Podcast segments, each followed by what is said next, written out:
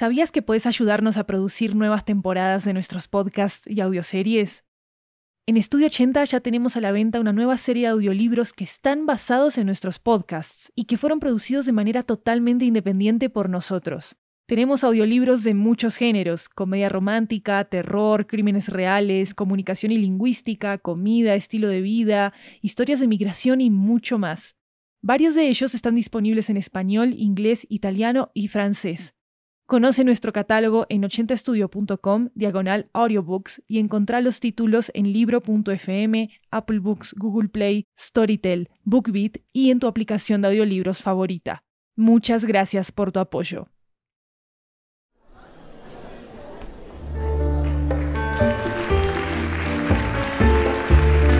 Hola, hola, esto es 80 Cuentos. Esto es una antología de cuentos latinoamericanos en audio que recorre toda la región y yo soy Maru Lombardo.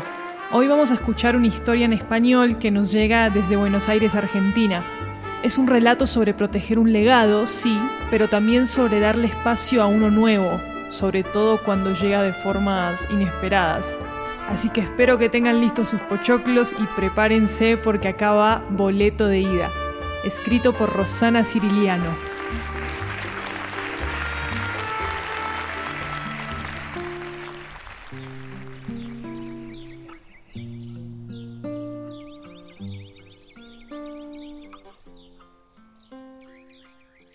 Ya cumplí 80.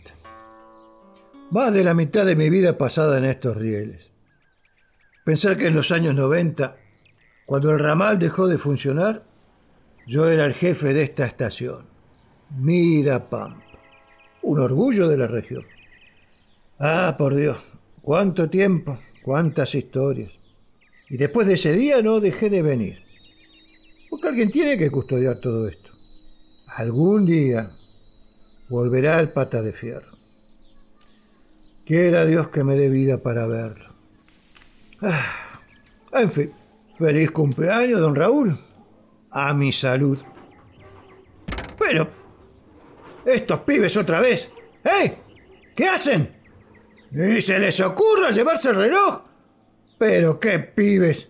Cállate, viejo loco. Uh, vamos. Estos pibes, en vez de querer robar el reloj de la estación deberían estar en la escuela. Justamente el reloj, que es lo único que anda. Este reloj que me acompañó en tantas horas felices.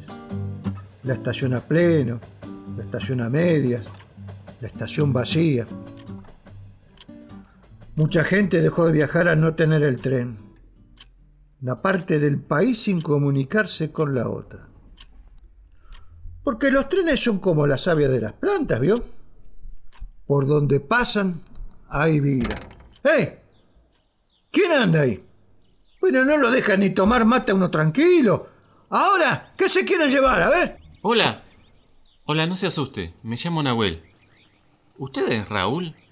¿El viejo jefe de la estación? Sí. Mire lo que tenemos. A ver. ¿Eh? Esa zorra se parece a la pionera. Pero la pucha es la pionera. Mira vos, los tablones están relucientes, los asientos retapizados, el acero de las ruedas está impecable. ¿Y el motor?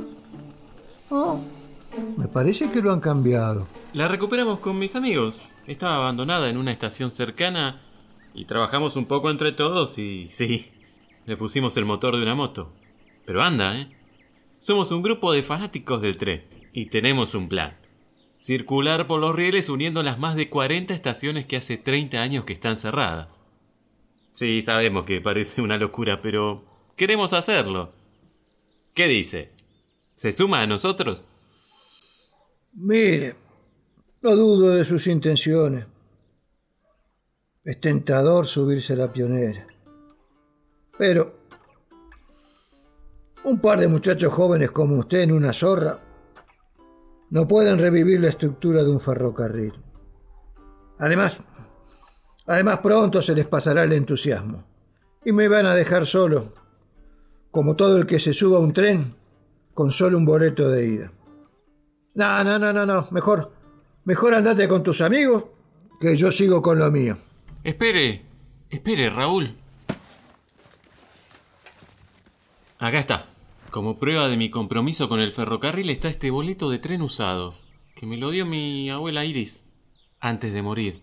Me dijo que este pasaje me llevaría al origen de mi pasión por los trenes. Y sus últimas palabras fueron Mira Pampa. Por eso estoy aquí hablando con usted. Tal vez me pueda ayudar. A ver. 20 de octubre de 1962 a 142 de primera clase. No, no puede ser. ¿Cómo dijo que se llamaba su abuela? Iris. Ah, ay, mi hijo. Nunca pensé que llegaría este momento. Déjeme, déjeme que le cuente la historia de ese boleto. Hace más de 50 años, cuando yo era tan joven como usted, estaba enamorado de su abuela Iris. Ella era una mujer hermosa con una sonrisa amplia y unos ojos verdes muy parecidos a los suyos.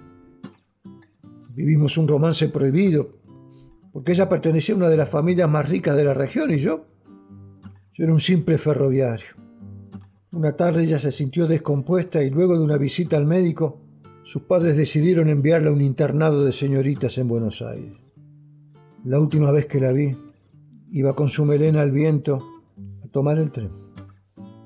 El 20 de octubre de 1962, en el asiento 42 de primera clase. Así, así se iba el amor de mi vida. Y se quedaba clavada en mi pecho una duda que hoy, que hoy usted viene a develar. Mi gran duda era si el verdadero motivo de su partida era que esperaba un hijo mío. Intenté rastrearla, pero, en esa época no era tan fácil. Juro que me fue imposible encontrarla. Y finalmente, finalmente fue ella el día de mi cumpleaños quien encontró la manera de acercarme a mi nieto.